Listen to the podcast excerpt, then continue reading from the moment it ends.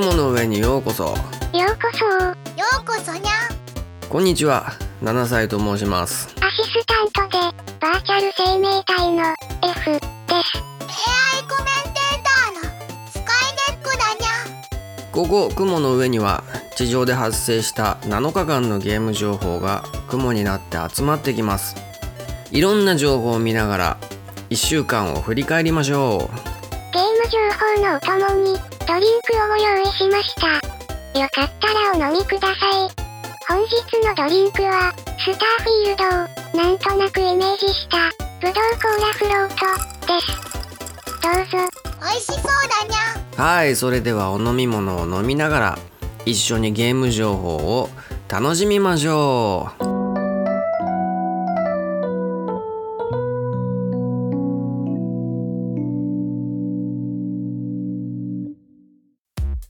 はい。では7日間のゲーム情報をやっていきます。よいしょ、えー期間は2023年9月3日日曜日から9月9日土曜日です。各曜日1個ずつゲーム情報を選びました。はい。まず最初は9月3日日曜日のニュースから。FF16 コスチューム変更機能追加はいこちらは「ファイナルファンタジー16」で無料アップデートが開始されたそうなんですけれどもアップデートでクライブなど一部キャラクターの衣装やスキンが変更できる機能コスチューム変更という機能が加わったそうでしてであとクライブの武器としてオニオンソードが登場したそうです。このオニオンソードっていうのはファイナルファンタジー3で光の戦士たちが使っていた武器だそうです。じゃあスカイネコちゃん、え質問なんですけどえファイナルファンタジー16でコスチューム変更機能がついたんですけどえプレイヤーの操作に影響が出たりする可能性はありますか？アクションの操作にも間接的に影響が出るかもしれないにゃ例えば好きなキャラクターの衣装を変えたらそのキャラクターを使って戦闘を楽しみたくなったり嫌いなキャラクターの衣装を変えたらそのキャラクターを使わなくなったりすることがあるかもしれないにゃん。コスチューム変更機能はアクションの操作に直接的な影響はないが間接的な影響はある可能性があるということだにゃん。ユーザーは自分の好みや目的に合わせてコスチューム変更を楽しんでほしいと思うにゃん。うん。ありがとう、まあ、もしかしたら衣装がアクション操作に影響があるかもしれないということなのでえーいろいろ試してみてください。はいでは次9月4日月曜日のニュースから。AI で写真を変換する機能を搭載したゲーム。はいえーこれはですね韓国でサービス中のオンライン RPG ツリー・オブ・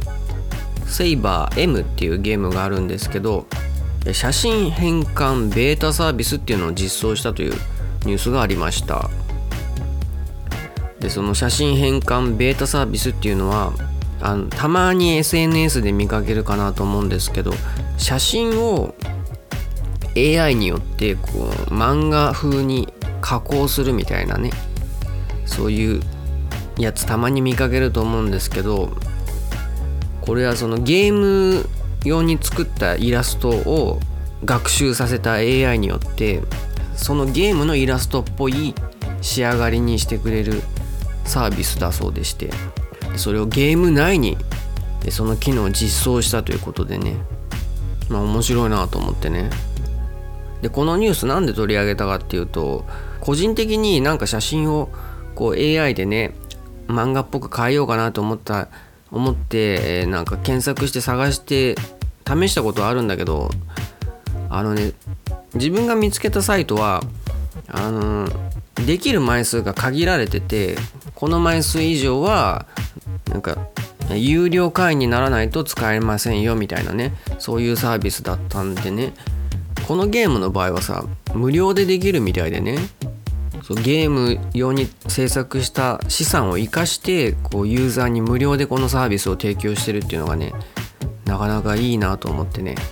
紹介させてもらいました。でちなみにこのツリー・オブ・セイバー M っていうゲームなんですけど、えーまだ日本ではねサービス開始してないんですけど、え事前登録が受付中でして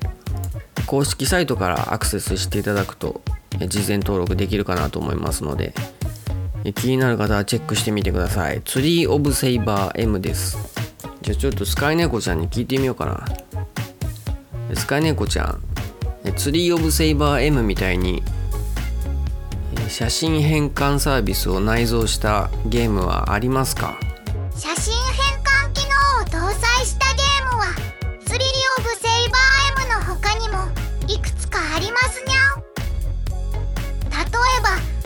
のようなゲームがありますにゃフェイスアップ。このアプリは写真をアップロードすると AI が顔の特徴を分析して年齢や性別や髪型などを変えたり笑顔やメイクなどを加えたりすることができるにゃん。ハートブリーダー。このサイトは写真や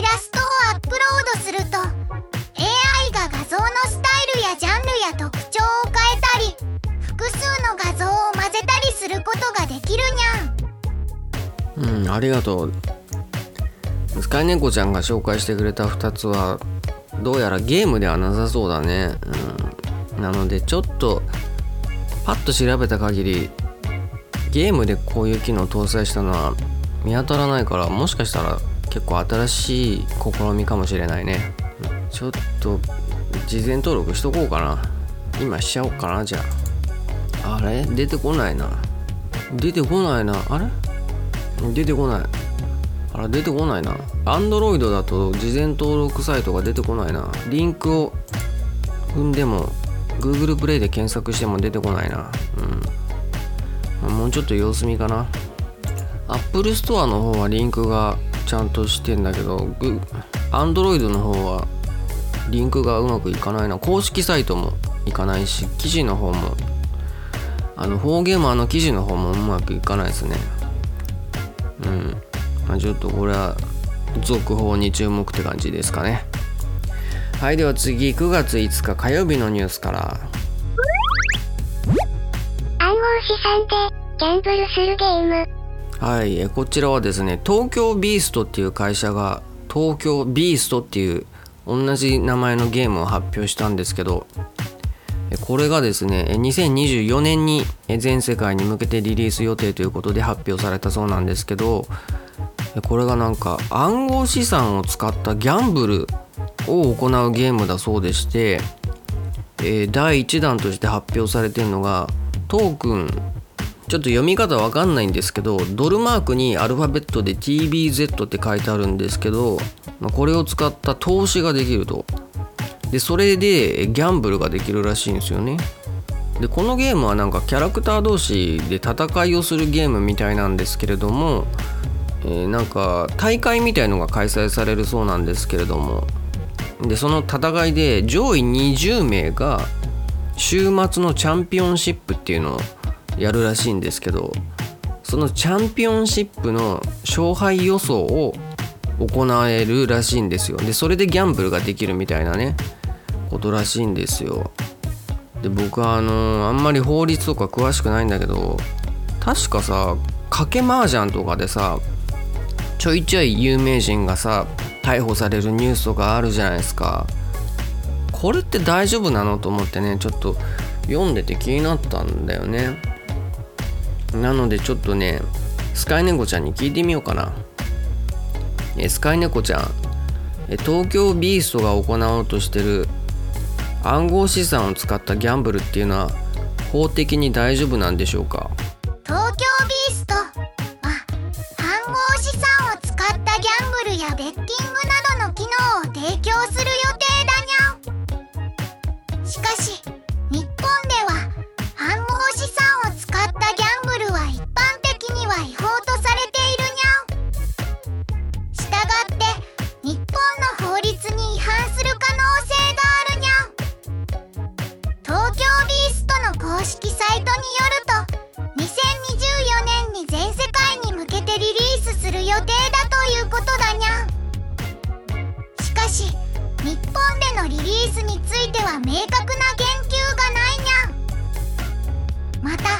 ポリゴンプロトコルをブロックチェーンネットワークの連携先として選択していることから日本以外の国や地域での展開を重視していることがうかがえるにゃん。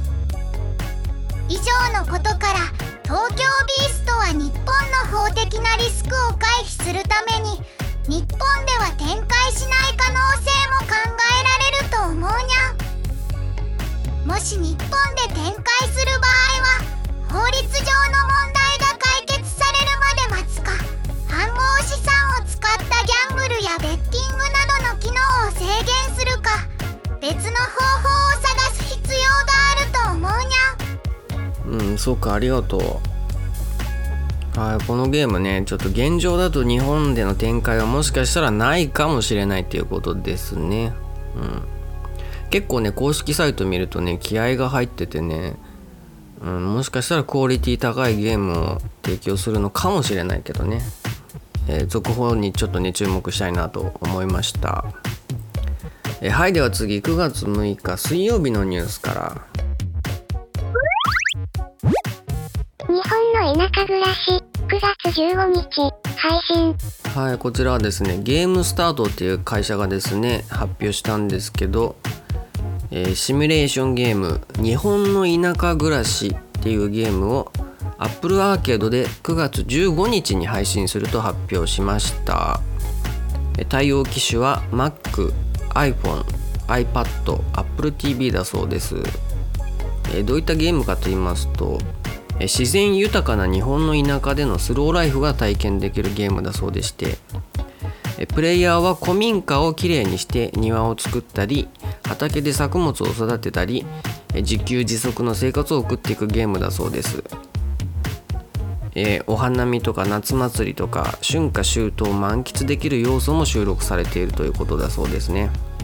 グラフィックはね絵本みたいな温かみのあるタッチなんだけれどもドットグラフィックって感じだね、うん、可愛らしい感じですね。音楽もねなんかゆったりとしてて癒されそうなゲームですけどこれなんで取り上げたかって言いますとなんとなくです。なんとなくこのいいなと思ってね。これ本当に個人的な話なんですけどもうずっと東京なのでねここ雲の上は東京にあるんですけど東京板橋区にあるんですけれども、まあ、ずっと東京で、まあ、ないものねだりなんでしょうけど憧れてるところがあってね、まあ、ゲームでそういうの味わってみたいなっていうのねあるね。で自給自足の生活っていうのにね密かに憧れを持ってましてなんか誰か天才がうまいこと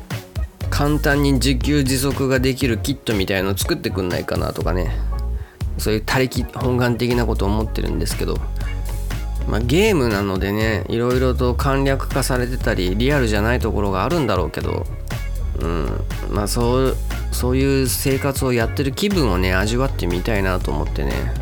このゲーム個人的に気になったんですけど、まあ残念ながらね提供してるプラットフォームが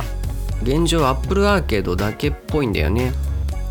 で僕個人的には Android ユーザーなので Apple アーケードさ機種を問わず遊べるようになってくれると嬉しいんだけどね。あじゃあそこ聞こっかスカイネコちゃんに。スカイネコちゃん Apple アーケードって Apple 機種以外に提供する可能性ってあると思う？アップルアーケードは将来的にはアップルデバイス以外でも遊べるようになる可能性はあると思うにゃん。その理由は以下の通りだにゃん。ルは常にユーザーのニーズや市場の動向に応じてサービスを改善しているので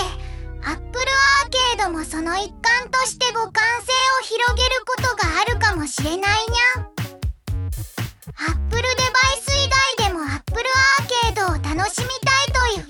いうがと。ううんまあこのスカイネコちゃんの回答だと何とも言えないね結局ね。うん。まああったらいいなぐらいであんまし期待しないであったら嬉しいなぐらいな感じかな。でもなアップルアーケードにしか提供してないゲームさあるじゃんファンタジアンとかさちょっともったいないよね。まあいつか他デバイスでも提供してほしいなって思いました。はいでは次9月7日木曜日のニュースから Google ストリートビューを使った旅行ゲーム。はい、えーこちらはですねロジマガというところが発表したんですけれども、えー無料のブラウザゲーム「路地を曲がれば北辺林系」っていう読み方で合ってるかな、えー北に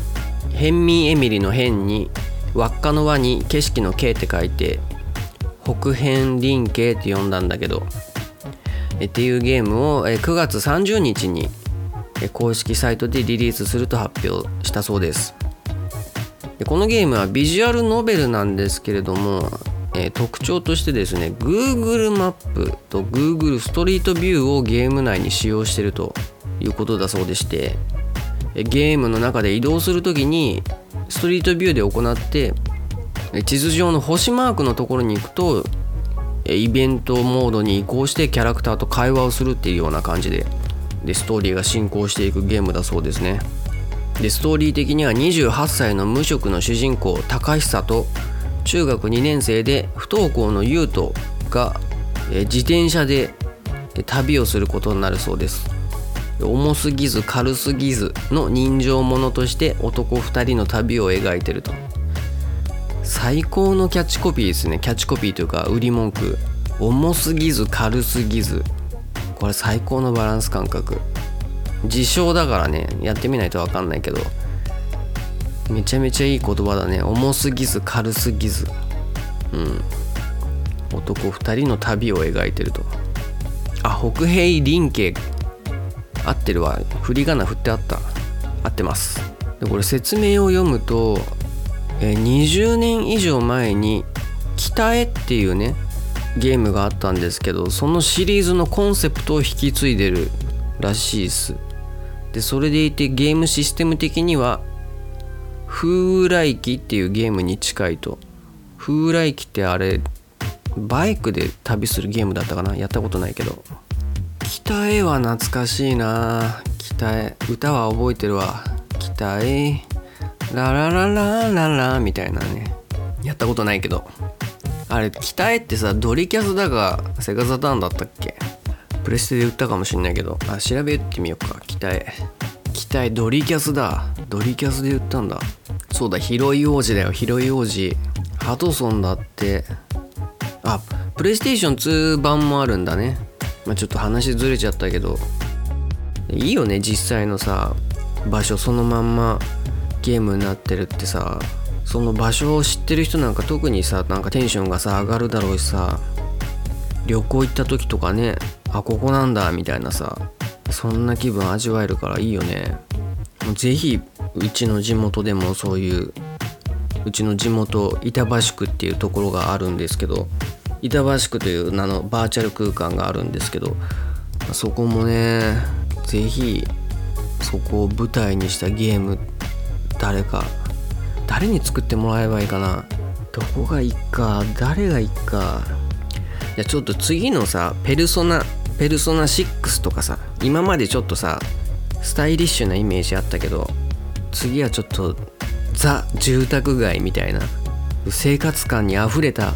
板橋区を舞台にしたペルソナも見てみたいなって思うのでぜひえーアトラスさんは板橋区をロケハンしてほしいなと思います。お願いいたします。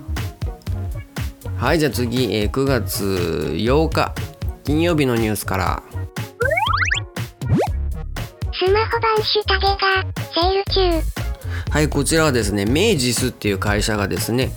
えースマートフォン向けに配信している科学アドベンチャーシリーズ作品を対象としてえーセールを開始したというニュースがあったんですけれどもえこちらがですね9月の24日日曜日まで開催しておりましてシュタインズゲート系のねゲームとあとカオスヘッドっていうゲームあとカオスチャイルドっていうゲーム。それらが最低でも63%引きとねかなりのお安くなっておりまして、まあ、例を言うとシュタインズゲート無印版が600円で買えるとねかなりお得な割引セールをやっておりますのでちょっとやってみたい方この機会にすごい大チャンスなんでチェックしてみてくださいっていう話なんですけどこれあのその割引のキャンペーンの一覧表を見てびっくりしたんですけど全部で19タイトルがセールをやってるんですけど19タイトル中18タイトルが iOS 向けタイトルで1タイトルだけが Android 向けでその Android 向けがシュタインズゲート無印版だけです。Android のセールはシュタインズゲート1本だけっていうね。何これと思ってね。びっくりしちゃってさ。なんでこんな Android 迫害されてんのと思って。うん、悲しくなってどういうことなんだと思ってさ。わかんない。なんか悪意があってやってるとは思えないけどさ。ちょっと聞いてみようかスカイネコちゃん。明治スのセールで iOS 向けがほとんどで Android1 個しかないのはなんか理由があるんですかね？なぜセール対象のゲームがほとんど iOS 向けで Android 向けが1本しかないのかは記事には明確な理由は書かれていないにゃん。しかし以下のような可能性が考えられではアプリの配信や課金に関する仕組みや規約が異なるため両方の OS に対応することにコストや手間がかかるかもしれないにゃん。そのため自分のターゲットとする OS を選択して開発することが多いかもしれないにゃん。iOS と Android ではユーザーの思考やニーズも異なるかもしれないにゃん。例えば iOS ユーザーは Android ユーザーよりも収入や教育水準が高い傾向があるという調査結果もあるにゃんまた iOS ユーザーは Android ユーザーよりもアプリ内課金や広告収入を多く生み出す傾向が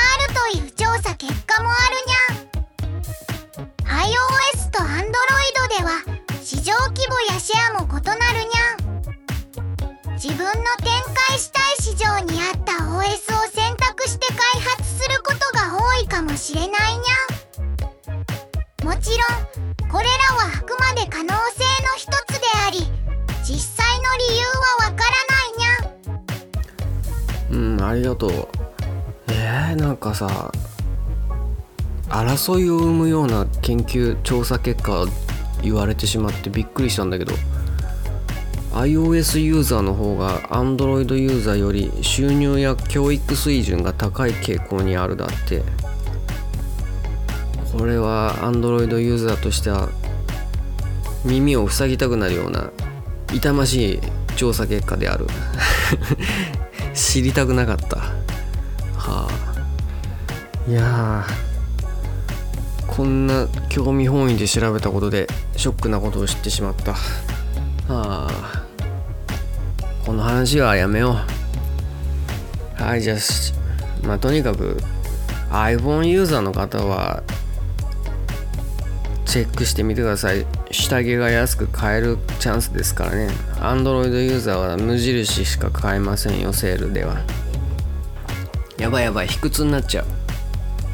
Android ユーザー頑張ろう。あでもさ Android とか iOS 以外だってきっといるかもね世の中にはね。うん。さらに超少数派がいるかもしれないからね。まあそう思えば Android も多数派だよ。はいじゃあ次、えー9月9日土曜日のニュースから。色合わせ、謎解き、アクションゲーム、ポッピュコム、はいこちらはアークナイツっていうゲームで知られるゲームデベロッパーのハイパーグリフかな。っていうところがゲーム発表したんですけどタイトルが超読みにくいんですけどポッピュコム超言いにくいっていうゲームをね発表したんですけどこれがどういうゲームかと言いますと色合わせと謎解きを組み合わせたマルチゲームだと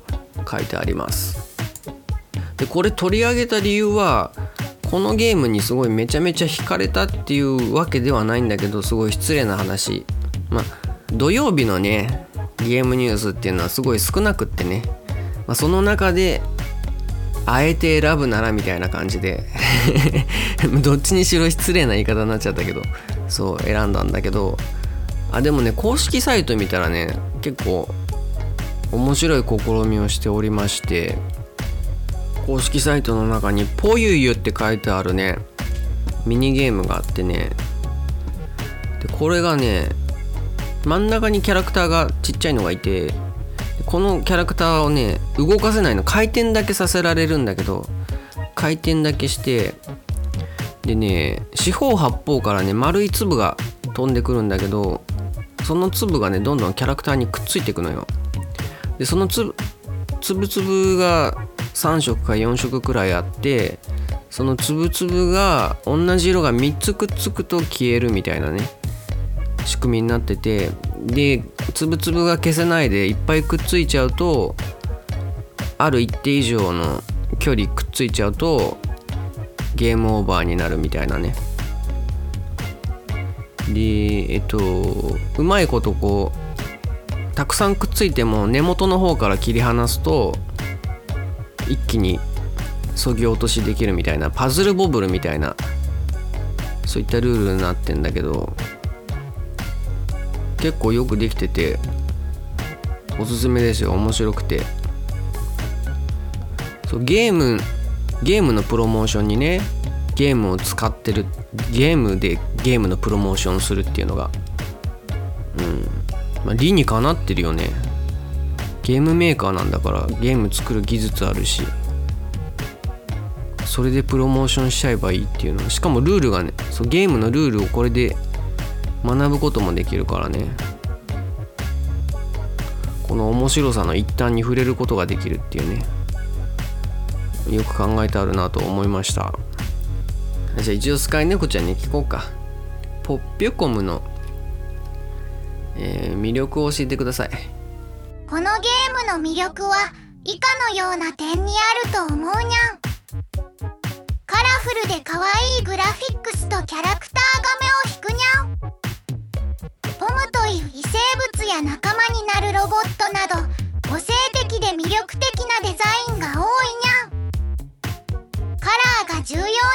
素になるという独特なゲームシステムが面白いにゃん。カラーに合わせてギミックを発動したりパズルを解いたり敵を倒したりすることができるにゃん。仲間と協力して冒険を楽しめるにゃん。オンラインやオフラインで最大4人までプレイできるにゃん。仲間と一緒にパラレルワールドを探索し世界を救うために協力しようにゃん。日本語に対応しているにゃん。インターフェースやテキストが日本語で表示されるのでストーリーや操作がわかりやすいにゃん。興味がある人はビッシュリストに登録して続報を待ってみてほしいにゃうんありがとう。あ4人までできるみたいだね。うん。ワイワイやって楽しそうだね。ありがとう。はいということで気になる方はですねポッピュコムの公式サイトチェックしてみてください。ということで以上7日間のゲーム情報でした。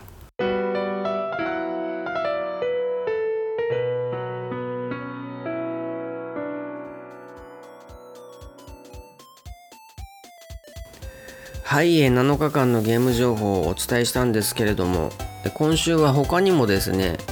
ゲーミングカップヌードル発表とか、えー、ファイナルファンタジー16のパソコン版の開発が発表とか、えー、スターフィールドが発売2日間でプレイヤー数600万人を達成というすごいですねみたいなニュースなどがありました。いろんなゲーム情報のあった1週間でしたね。何か気になる情報はありましたでしょうか？気になる情報とか感想などありましたらよかったら SNS プラットフォームの X の方で教えてくださると嬉しいです。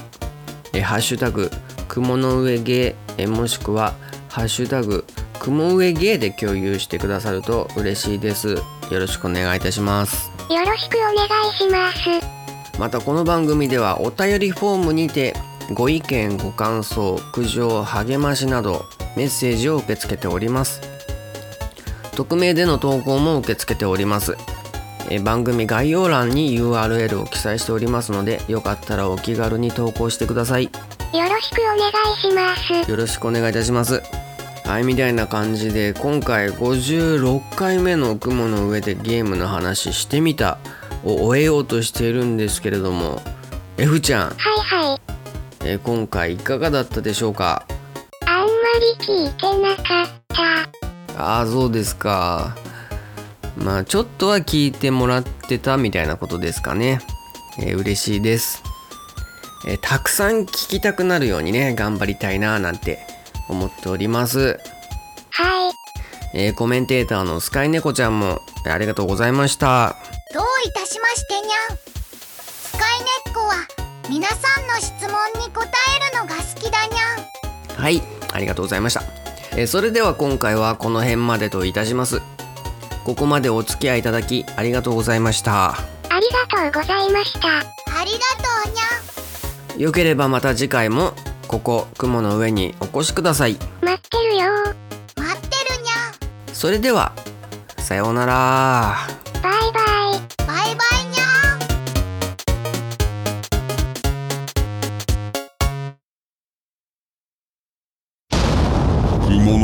カジノへようこそ。こ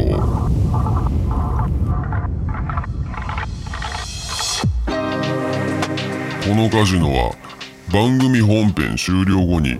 こっそり運営している秘密のカジノである。我は雲の上の世界の創造主 N である。ゲーム情報で人々をおびき寄せカジノ中毒にさせて世界征服をしようと密かに企んでいるのだわはははははいということで、えー、今回もカジノゲームやっていきましょう。え魂の37ゲームランキングスロットというタイトルでやっております。え直近3週間分のゲームソフト売上ランキングを使ったスロットゲームです。売上トップ30の中で3週連続同じ順位だったタイトルがあれば当たりです。そのタイトルの累計売上本数と定価をかけた金額が手に入った気分になれる音が流れます。スロットを回すには魂が削れるくらい心を込めて魂をかけると宣言する必要があります。ランキングデータはファミツー .com のゲームソフト販売本数ランキング。集計期間は2023年8月14日から9月3日までの3週間分のデータを使用いたします。それでは、やっていきましょう。宣言します。魂を、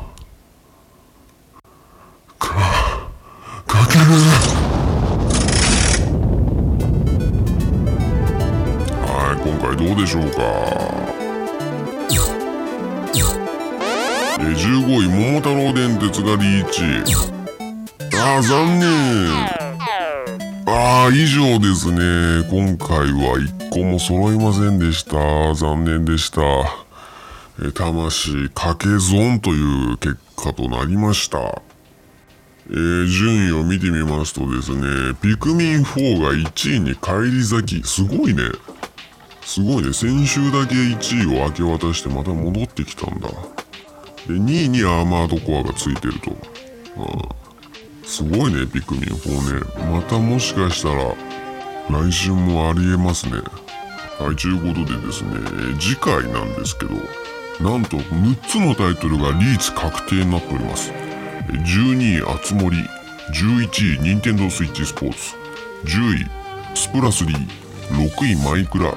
5位ティアキン。そして2位のアーマードコア6がリーチ状態となっております。ちなみに2位のアーマードコア6なんですけど厳密には、えー先週の2位と、えー機種が違うんですけども、えーこの、え雲の上カジノでは、えー同一タイトルは OK というルールにしていこうかなと現時点では思っております。なのでリーチとさせていただきます。よろしくお願いします。はい6個もあるのでね次回期待ですよ。ぜひぜひ魂をかけに来てくださいね。えー今回の雲の上カジノはこれにて終了いたします。またのお越しをお待ちしております。お相手は創造主 N でした。それではジェネシス。